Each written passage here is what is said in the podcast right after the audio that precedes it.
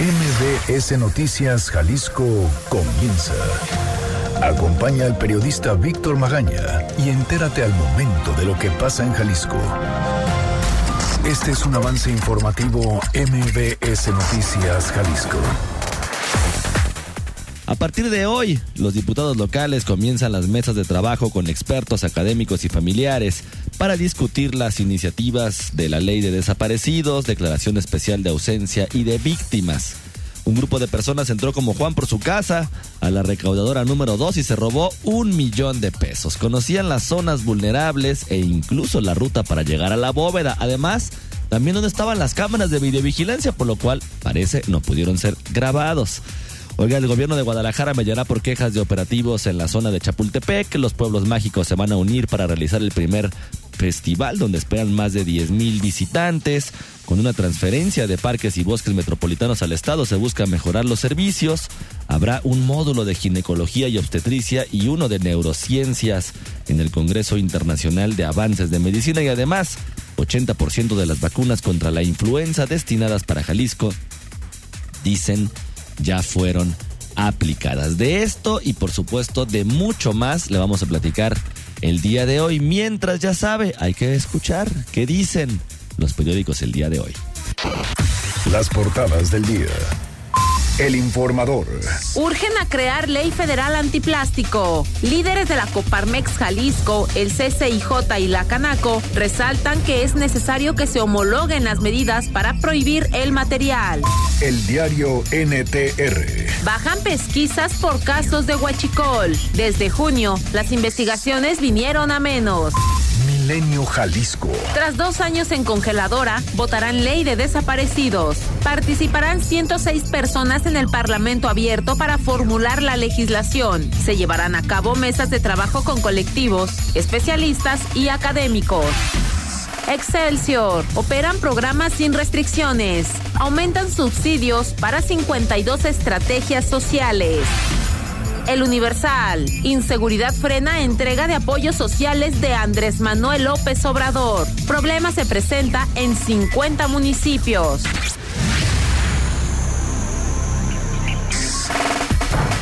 Muy buenos días, ¿cómo le va? Son 9 de la mañana ya con 3 minutos. Yo soy Víctor Magaña y me da muchísimo gusto saludarlo de este lado del micrófono. Erika Arriaga se encuentra en la producción de este espacio informativo y Hugo López en los controles operativos.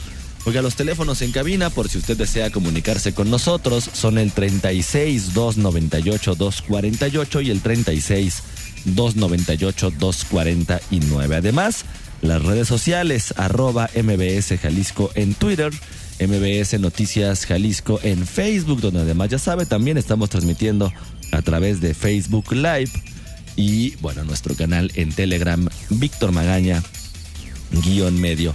MBS. Son 9 de la mañana, ya le había dicho, ahora ya con 4 minutos. ¿Qué le parece si comenzamos? Este es el Exa Reporte Vial. Arranca un año de lujo a bordo de la nueva Buick Enclave 2020 y consiéntete a ti y a los tuyos en cada paseo. ¿Cómo amanece la ciudad el día de hoy? Ivette Sánchez, ¿cómo estás? Buenos días. Gracias, claro que sí. Muy buenos días para todo el auditorio. Qué gusto saludarlos. Esta mañana tenemos bastante complicaciones en algunos puntos en específico. Es la zona de Lázaro Cárdenas, uno de ellos, a la altura de Gobernador Curiel y en dirección hacia carretera a Chapala. Por laterales encontrará un vehículo descompuesto. El tráfico es intenso en la zona. Además, si usted circula por Lázaro Cárdenas, a la altura de Ciencias Forenses y en el sentido oriente a poniente, un choque que se presenta en estos momentos complica aún más la vialidad en este punto. Extreme precauciones por motivos de inseguridad se mantiene el cierre total a la circulación sobre la calle Alfonso y San Isidro en la colonia El Campanario. Es en el municipio de Zapopan. Por favor, se dé el paso a unidades de emergencia. Tráfico intenso en Periférico y Guadalupe, justo en las obras. Se acaban de presentar dos accidentes simultáneos, afortunadamente sin lesionados, pero sí con intensa carga vehicular en este punto. También Periférico Sur, bastante con complicado a la altura de Colón y también López Mateos no es de excepción. El día de hoy es muy complicada la circulación en el sentido sur a norte, prácticamente desde San Agustín y hasta llegar ya a la zona de las fuentes. No están funcionando los semáforos en Juan Palomar y Arias y Avenida Universidad. La policía vial se mantiene al pendiente de este crucero, auxiliando a peatones y automovilistas. Es la información, regresamos con ustedes. Muy buenos días. Muy buenos días también para ti, Betty, como siempre, muchísimas gracias. Gracias. Extraordinarios momentos de lujo te esperan a bordo de la nueva Buick Enclave 2020. Llévate una Buick Enclave con bono de 80 mil pesos y consiéntete con 32 mil puntos Premier. Válido del 3 al 31 de enero de 2020. Términos y condiciones en Buick.mx. El Exa Reporte Vial es presentado por.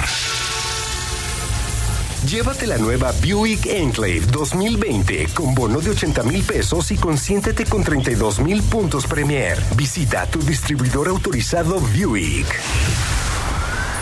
Congreso. Oiga, mesas de trabajo, discusiones y varios temas sobre desaparecidos se van a tratar y a tocar el día de hoy en el Congreso de Jalisco, donde están prometiendo, dicen, una apertura para hacer modificaciones justamente a este tipo de leyes. Fátima Aguilar, ¿cómo estás? Buenos días. Buenos días, Víctor. Saludos para ti, para el auditorio. Eh, pues sí, así como lo mencionabas, a partir de hoy los diputados locales comienzan las mesas de trabajo con expertos académicos y familiares para discutir las iniciativas que presentó el Ejecutivo ya hace varios meses. Es la ley de desaparecidos, de declaración de ausencia y de víctimas. Después de dos años de retraso en la armonización de la Ley General en materia de desaparición forzada, pues finalmente los diputados sostendrán estos próximos tres días, es decir, hasta el viernes, eh, reuniones para escuchar las peticiones de las familias, la experiencia de otros estados que ya eh, legislaron en ese sentido y de expertos de organismos internacionales como la Oficina del Alto Comisionado eh, para los Derechos Humanos en México, aunque pues la fecha para aprobar estas tres leyes sigue sin definirse. El presidente de la Comisión de Derechos Humanos en el Congreso del Estado, Jorge González Arana, aseveró que no hay un plazo establecido para votarlas luego de que culminen estas mesas de trabajo, pero el proceso más tardado era la socialización de las iniciativas, escuchar a familias y expertos Después de eso dice y reconoce que todo queda en la cancha del legislativo, en donde sí tendrán apertura para hacer modificaciones según lo que se les solicite en estos días. Esto es parte de lo que comentaba. Y que el día de mañana, pues, eh, este, tengan eh, pues toda la información y las y los posibles modificaciones de esta iniciativa, pues ya se estarán dando en las comisiones, pero el día de ayer pues vamos a recabar toda esa información que nos pueda servir para tener alguna posible modificación a las iniciativas ya existentes. O sea, ¿hay apertura para hacer modificaciones? Sí, por supuesto. Sí, ese es el objetivo de, de las mesas, que pueda blindarse las iniciativas que ya se tienen y que ya en las comisiones pues se estarán tomando la decisión de las posibles eh, modificaciones.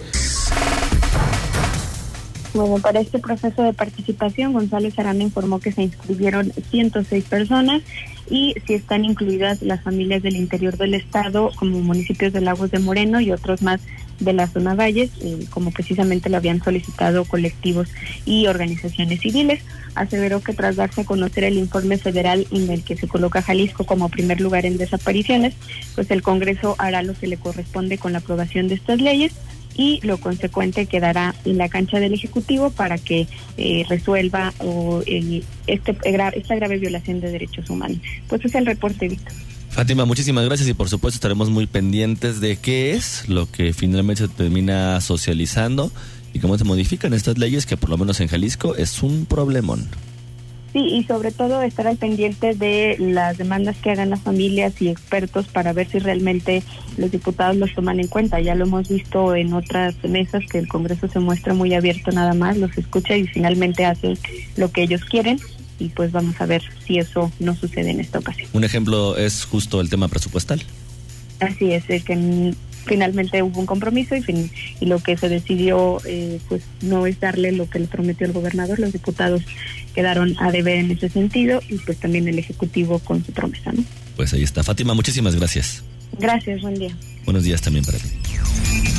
Ok, después de la advertencia de comunidades guirráricas de Mezquitic y Bolaños de tomar las presidencias municipales por la falta de atención de los gobiernos a dotarlos de servicios básicos como seguridad, salud y educación, Los diputados que integran la Comisión de Derechos Humanos en el Congreso del Estado van a buscar una reunión con ellos en la zona norte. La propuesta vino de Gustavo Macías Zambrano, coordinador panista de los diputados locales y el partido al cual pertenecen los dos alcaldes de estos municipios. Dijo que buscan generar un canal de comunicación ante su petición de conformar un municipio indígena y dar seguimiento al cumplimiento de la sentencia dictada desde mayo del año pasado por los tribunales electorales, donde se ordena a los municipios su autonomía presupuestaria para que ayuntamientos y estados otorguen a las comunidades sus propios recursos a ejercer. Aunque también manifestar o manifiestan que tomar las alcaldías no es una buena medida, Macías Zambrano negó que el interés de promover esta visita para escucharlos haya surgido después de esta advertencia, cuando sus denuncias de falta de servicios y abandono de las autoridades son precisamente históricas. Escuchemos.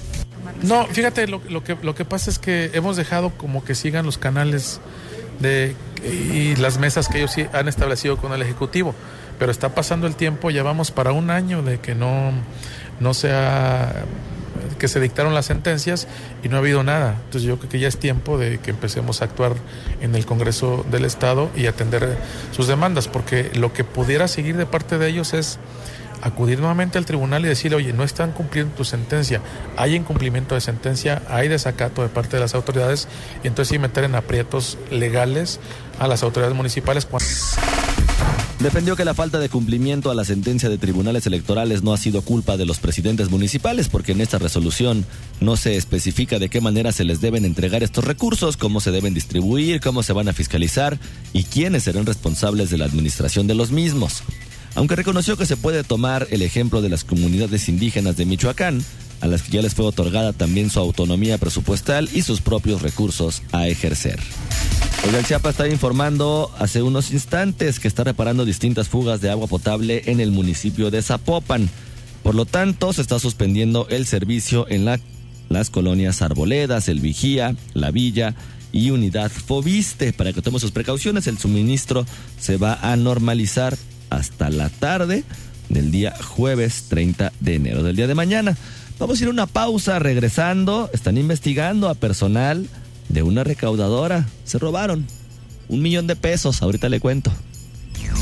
Noticias MBS Jalisco por XFM 101.1. Regresamos. Síguenos en nuestras redes sociales. MBS Jalisco en Twitter. MBS Noticias en Facebook. La ciudad 9 de la mañana con 18 minutos regresamos a cabina de MBS Noticias Jalisco. Le recuerdo nuestros teléfonos 36 298 248 36 298 249 las redes sociales arroba MBS Jalisco en Twitter, MBS Noticias Jalisco en Facebook. Además, tenemos ahí ya el Facebook Live, ya lo sabe usted, y nuestro canal en Telegram, Víctor Magaña, guion medio MBS. Oiga, un millón de pesos. Un millón de pesos fue lo que se robaron de la recaudadora número 2 en la zona de la 5 de febrero. Así lo confirmó el presidente municipal de Guadalajara, Ismael del Toro. Aunque dicen que por las condiciones del robo, pues alguien quizá con conocimiento del lugar pudo facilitar el atraco que sucedió este fin de semana. Escuchemos.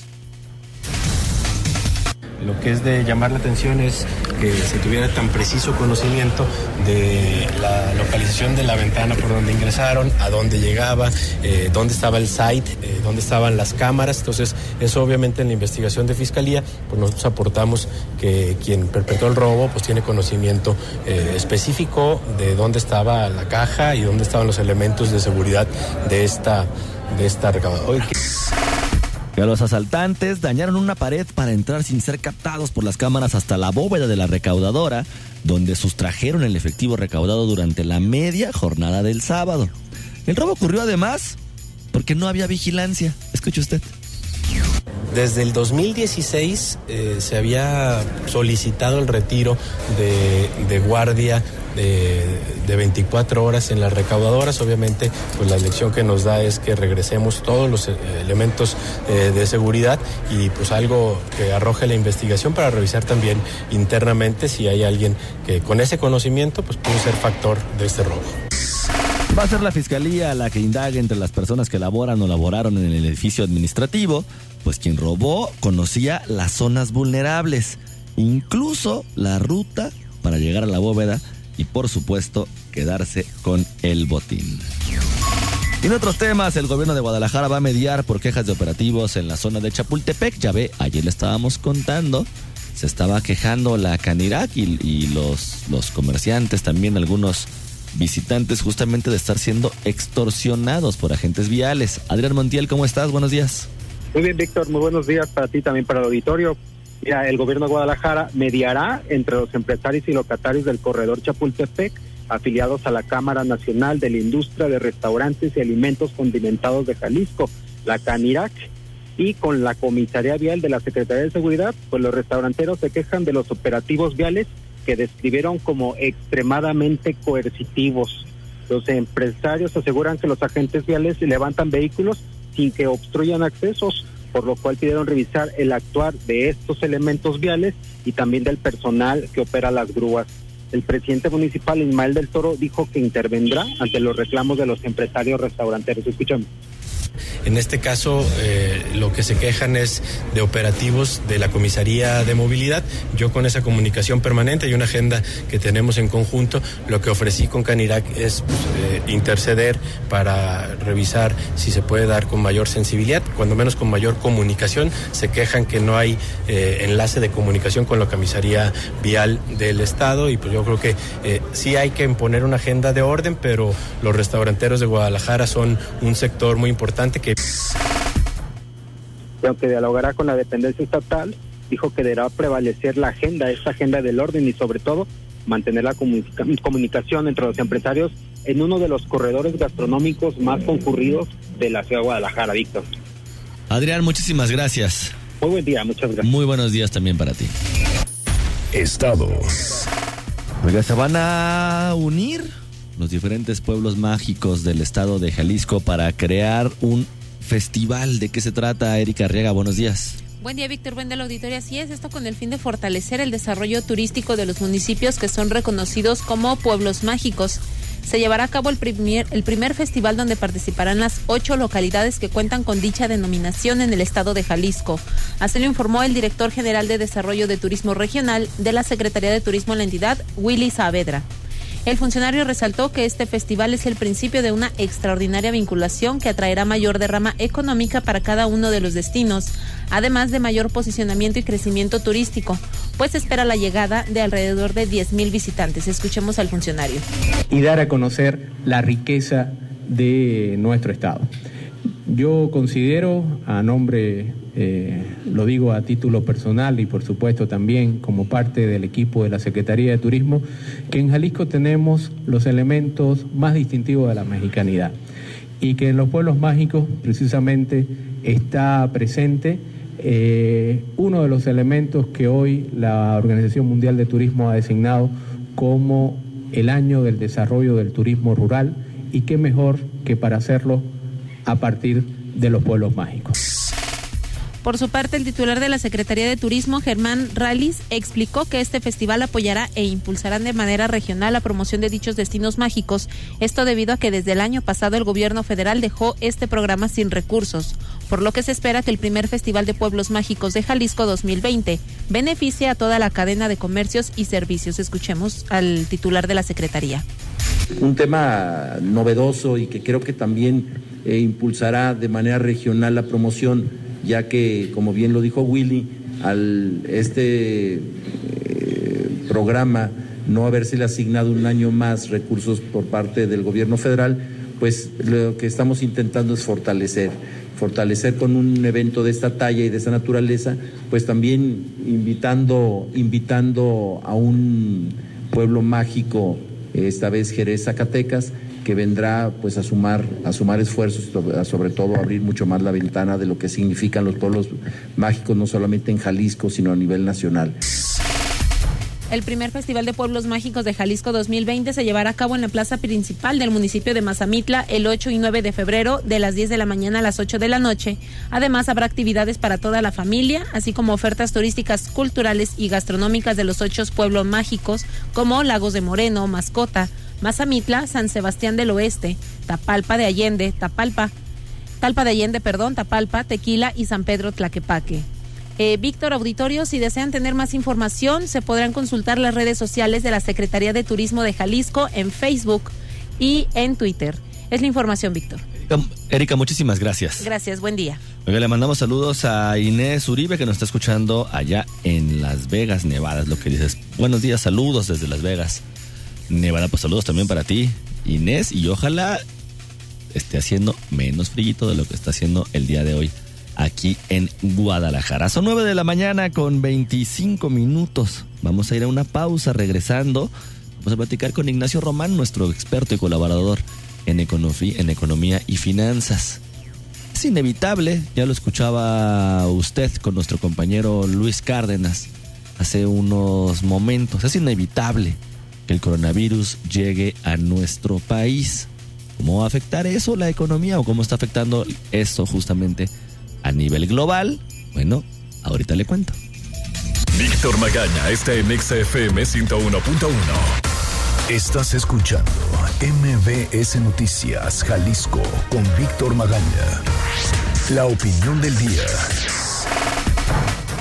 9 de la mañana con 30 minutos regresamos a cabina de MBS Noticias Jalisco. Oiga, ya le decía antes de salir a la pausa, es prácticamente inevitable que llegue el coronavirus a nuestro país. Ya hay algunos casos que se han venido dando donde se ha venido justamente pues analizando si ya está alguna persona contagiada con ese virus aquí en el país, afortunadamente, o parece que todavía no, pero a nivel global es un problemón de contagio y seguramente también en materia económica. Ignacio Román, ¿cómo estás? Buenos días. Víctor, ¿qué tal? Muy buenos días. Pues sí, efectivamente, como tú lo dices, cuando uno ve tanta información financiera hablando de cuál es la posibilidad de riesgo de crisis o no crisis, de recesión o no recesión, utilizando 50 mil variables especulativas, uno dice de repente llega un problema real, el coronavirus, un problema de salud pública y en realidad hace palidecer cualquier tipo de análisis financiero. Eh, me parece que es interesante empezar a ubicar simplemente de la ciudad en la que viene, de Wuhan, representa. Para empezar, no estamos hablando para nada de un pueblito, estamos hablando de una ciudad de 11 millones de habitantes, más del doble de lo que tiene el área metropolitana de Guadalajara, una población significativamente mayor a la que tiene todo Jalisco. Pero además, tiene esta ciudad 10 grandes plantas automotrices que producen 2 millones de vehículos al año. Para darnos una idea, el año pasado México el país completo, en el país, se vendieron 1.3 millones de automóviles. En otras palabras, estamos hablando de un potencial económico gigantesco.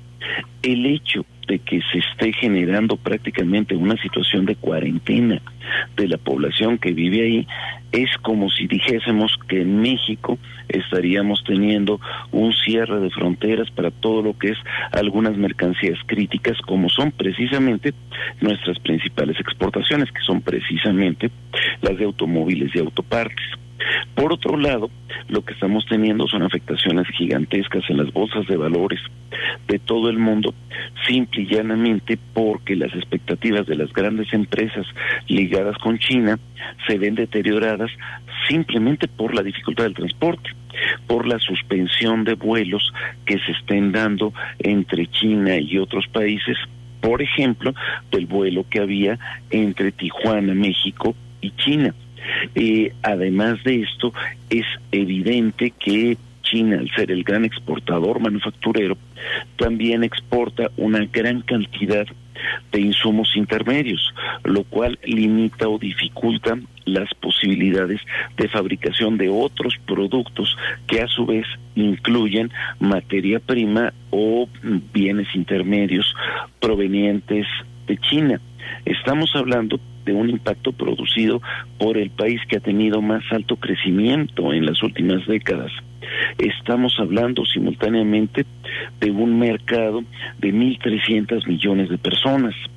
Eh, en otras palabras, sí estamos hablando de una situación gigantesca. Por último, me parece que es muy importante señalar que todo esto en términos de migración, turismo, pues también pega y que es fundamental que en México no se vaya a generar una situación caricaturesca de rechazo a la población china. Si hay algún país que tiene la fuerza y la organización centralista de gobierno, inclusive militar, para poder controlar la situación sanitaria en su propio territorio, es China. Por lo tanto, es muy importante también ver a los chinos como víctimas y no como culpables de la situación. En otras palabras, el no generar un proceso discriminatorio justamente por esta situación.